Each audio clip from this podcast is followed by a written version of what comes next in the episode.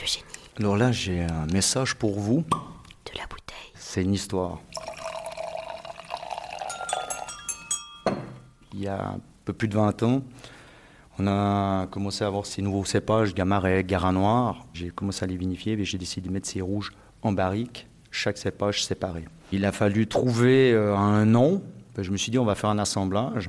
Puis dans la famille, il faut savoir, on a un slogan, le vin, message du vigneron. Et là, j'ai eu le déclic, j'ai dit, mais on pourrait l'appeler le message. On a réuni plusieurs cépages, donc le message, c'est réunir pour passer un moment convivial.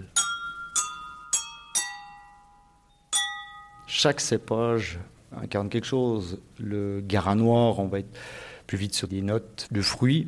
Le gamaret, des tanins un peu plus marqués. Jolly noir, alors là, on apporte la couleur. C'est presque le teinturier de l'assemblage. Et puis après la syrah, où on apporte ces notes de poivre, ou alors des années sur le lierre, qui sont typiques à la syrah. Santé. Première attaque, les notes fines du bois apportées par la vinification barrique. Ensuite de ça, on a ces notes de fruits rouges sauvages. Elles s'accentuent petit à petit dans la bouche.